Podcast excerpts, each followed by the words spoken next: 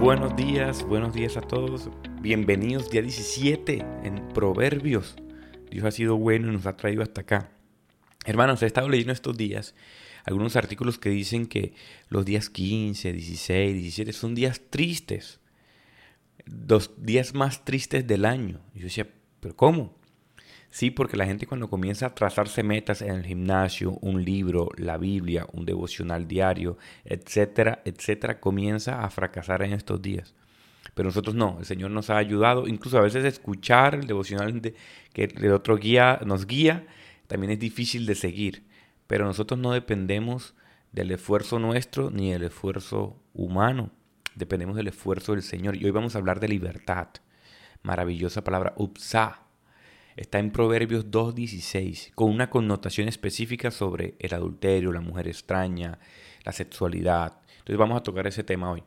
Proverbios 2.16 dice, serás librado de la mujer extraña, de la ajena que halaga con sus palabras. Estoy leyendo la Reina Valera 1960. Y la palabra clave es upsa libertad, ¿verdad? Pero ¿qué significa libertad en el contexto hebreo de esa época? En el libro de la sabiduría. ¿Cómo pensaba el escritor de este proverbio acerca de la libertad? Bueno, la libertad, tanto para los israelitas, tanto para los hebreos, no dependía del esfuerzo humano, de los logros humanos, ni siquiera del poder militar o político, porque el hebreo pensaba que cuando caían en manos políticas o en, en manos de otra nación, era porque Dios lo permitió. Dios estaba justiciando y dándole una lección a su pueblo. Entonces no dependía del poder humano sino de la calidad con la que ellos obedecían al Señor. Entonces era como una, un pacto de obras.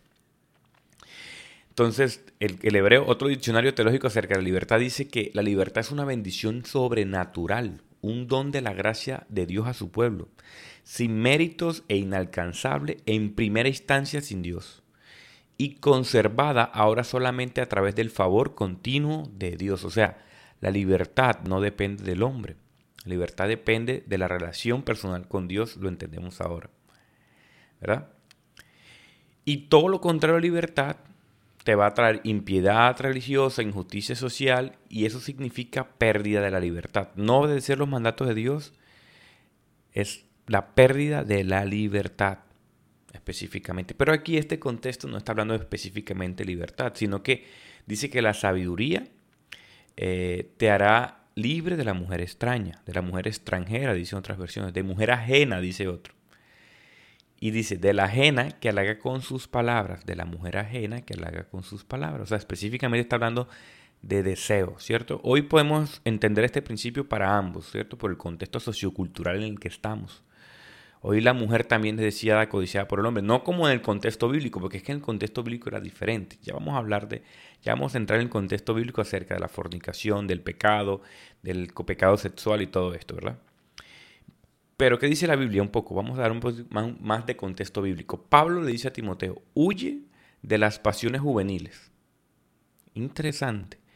Timoteo era discípulo de Pablo, era un joven pastor, joven sacerdote.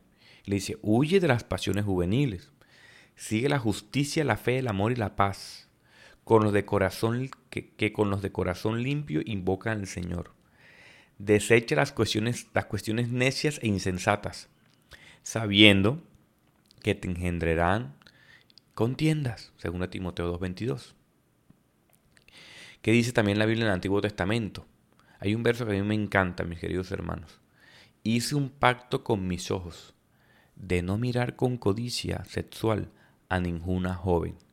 Job 31.1, maravilloso. Yo descanso mucho en este, en este verso. Así que mis queridos hermanos, la Biblia nos está diciendo, tanto en el Antiguo como en el Nuevo Testamento, que tengamos cuidado. Que tengamos cuidado con, la con las cosas que consumimos. Hay que orar por los solteros también. Está, eh, hoy sentí en mi corazón eso, ¿no? Oremos por los solteros. Por las personas que no tienen eh, con quién disfrutar su sexualidad, los que de pronto también se están preparando para ese camino, oremos por ello. Oremos por ello porque es una lucha fuerte del pecado, ¿verdad? Sobre todo en esta era de la sobreinformación, la exposición, el mar de pornografía que tenemos en redes sociales. ¿Verdad? Que uno se mete a Instagram y en cualquier momento tú puedes tener el algoritmo muy alimentado, muy bien cuidado, que en cualquier momento te sale una mujer despampanante, un hombre despampanante, mostrado en todo el cuerpo. Estamos bombardeados. Ahora, ¿qué dice Jesús sobre este tema? Sobre el de ser libre y el tema de la sexualidad. Eh, la ley mosaica, la gente cree que el Antiguo Testamento era como más severo, se ve como más religioso, más rígido. Pero no, hermanos. Muchos comentaristas bíblicos están de acuerdo conmigo en decir que Jesús subió el estándar. La ley era más sencilla antes. La ley decía que los fornicarios tenían que morir. Sale. o sea, por eso el hebreo lo, lo, tomaba en serio. El israelita lo tomaba en serio el tema del pecado. Es un pecado capital, ¿no? No codiciaréis la mujer del prójimo, no cometerás adulterio ni fornicación. Y ellos decían, los que lo encontraban fornicarios morían. Era, era raro encontrar eso, pero pasaba, aparentemente. Pero Jesús, ¿saben qué hizo? No, no, no, no solamente eso. Porque no es solamente acostarse con una mujer. Y si todo el tiempo estás reprimiendo el deseo, ¿cómo vives tú? Preso, no eres libre. Si tú eres una persona que dice, ah, yo estoy bien porque yo no peco ni me acuesto con nadie, simplemente yo veo foticos de hombres, le doy like a muchachos y a muchachas, etcétera, etcétera, etcétera. Eso no es pecado, porque no he cometido el acto. Bueno, Jesús dice, el que codicia a una mujer ya cometió adulterio en su corazón. Mateo 5, 28. Eso es más difícil de seguir. O sea, ya pecaste contra Dios simplemente teniendo el deseo. Por eso Job era más sabio. Hice un pacto con mis ojos para no pecar contra ti. Hoy, ¿cómo podemos hacer ese pacto? Hice un pacto con mis redes sociales para no pecar contra ti. Alimenten bien el algoritmo. Dele like a las cosas que le gustan. Biblia, zapatos, ropa, Biblia, libros, eh, editoriales, publicaciones evangélicas. No sé, cuide su corazón, hermano porque hoy estamos más expuestos. Ahora, mucha gente piensa que, no cristianos, que, el sexo es malo. O sea, que, que, como que Dios es un Dios barbón en el cielo que ve, que, no quiere que te acuestes con nadie. La gente lo ve así. Pero chicos, miren, Dios creó el sexo.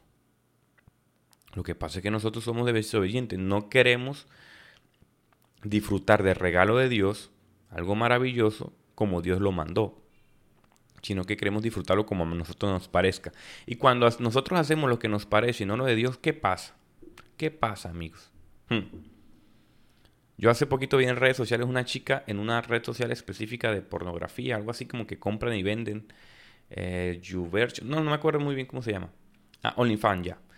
Y la tipa como que le pagaban una suscripción por ella como que eh, tener... voy a hacer un lenguaje fuerte acá, cuidado con los niños. Eh, como que aparatos para, para tocar sus miembros. Llegó un punto donde se destrozó tanto su cuerpo que ya no sentía placer. Miren lo difícil o lo que las consecuencias que, pasan cuando nosotros no seguimos el mandato de Dios. Señor dice, disfrútalo en el matrimonio. Lo vas a disfrutar más, va a ser placentero, va a ser digno, va a dignificarte y dignificar a la persona que está a tu lado. El Señor quiere que tú disfrutes de su regalo creado por Él lo hagas en orden. Necesitas hacerlo en orden. Recuerden el ejemplo que le di a la nevera. Use bien la nevera, hermano. No sea necio. Eso es lo mejor para usted. Miren lo que decían los hebreos del Antiguo Testamento, que lo toman muy en serio. Dice, el hombre que condena, el, hombre que se condena es el que mira a una mujer con la intención de deliberada de aprovecharse de ella. Los ojos y las, y las manos son agentes del pecado, decían los hebreos. El ojo y el corazón son las dos asistentes del pecado. Las pasiones se aposentan solamente en el que ve. Hay del que sigue a sus ojos porque son adúlteros. Hmm, otro dicho de los hebreos. Hay un deseo interior que el adulterio solamente es el fruto.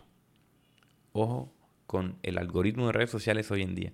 Ojo con nuestros ojos. y quiero concluir con algo que a mí me parece maravilloso, el tema de la eh, pornografía y la masturbación, porque recibo muchos mensajes, mensajes. La mayoría de mi audiencia sí está, eh, he visto en mi red que está entre los 16 y los 34, 35 años, y son gente que, incluso casados, que luchan todavía con la masturbación, la pornografía y todo este tema. Entonces ya sabemos que el Señor, lo que Jesús dijo, nuestro estándar máximo es Jesús. El que, el que, el que mira con deseo ya pecó en su corazón. Eso está claro. Me gusta un pensador C.S. Lewis, yo lo recomiendo mucho su literatura. Libros como Mero Cristianismo, eh, Cartas del Diablo a sus sobrinos. Son libros, libros maravillosos. Libros un poquito densos. Necesitas tus preconceptos, Un cristiano vieja guardia lo va a digerir mejor. Un nuevo quizá le va a costar, pero hay que leer mero cristianismo. Es un libro que usted tiene que leer, regalarle a su hijo, tenerlo cuando sea niño, cuando sea joven, adulto y anciano.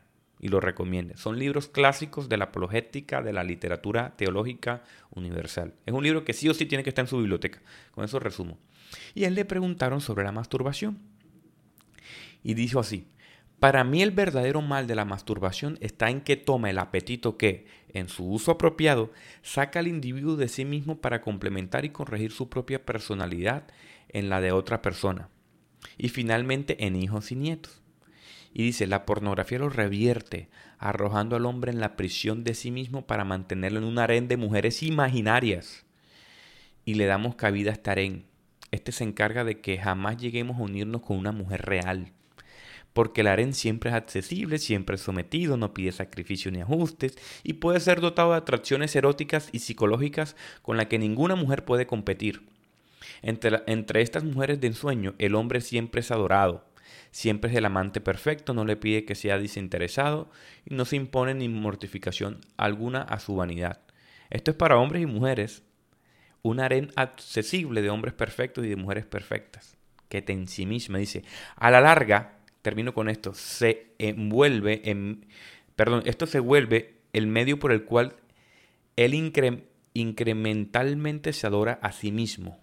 Después de todo, la obra primordial de la vida es dejar de enfocarnos en nosotros mismos, hmm. fuera de nuestros títulos de la prisión oscura en la que todos nacemos. La masturbación debe ser evitada, como todas las cosas que retardan ese proceso pues el peligro es que pueda llegar a amar la prisión. Oh, es que este tipo tiene un pensamiento muy fino. Vamos a orar. Gracias Dios por tu palabra, Señor, por tus consejos, por tu sabiduría, Señor. Ayúdanos, Padre, a tener un pacto en nuestros ojos, pero sobre todo en nuestro corazón. Que Él demanda cosas, Señor, que no te agradan. Ayúdanos a obedecer tu palabra, ayúdanos a ser libres, Señor. Así como lo concebían los hebreos, Señor, entienden que es un don de Dios. La libertad es un don de la gracia de Dios para, nuestro, para el pueblo. No depende de nosotros, sino de tu misericordia, Señor. Ayúdanos a seguir en abandonar las pasiones juveniles, a seguir la justicia, la fe, el amor, la paz, como dice tu palabra. Tú eres el estándar máximo, Señor. Ayúdanos a caminar sobre él. Ayúdanos a ser sabios, Señor, a cuidar nuestros ojos, nuestra mente. Líbranos, Padre amado, Señor, del deseo, Señor, desmedido. Ayúdanos a, tener dominio propio, Señor, sobre estos temas tan difíciles. Ayúdanos a ser libres en pocas palabras. Te lo pedimos en nombre de Jesús. Amén y amén. Mis hermanos, la pregunta del día es, ¿en qué área de mi vida sigo cautivo? ¿Le he pedido ayuda a Dios para ser libre? Meditemos en ello. Que el Señor revele nuestro pecado y nos ayude y nos ayude a caminar en rectitud. Señor, mis queridos hermanos, gracias por escucharme, gracias por, por todo. Más aproximadamente unas 800, 900 personas escuchan este devocional diariamente. Gracias por sus mensajes, por sus ánimos, por compartirlo. Son una bendición también para mí. Somos un equipo, ¿verdad? Bendiciones a todos. Chao.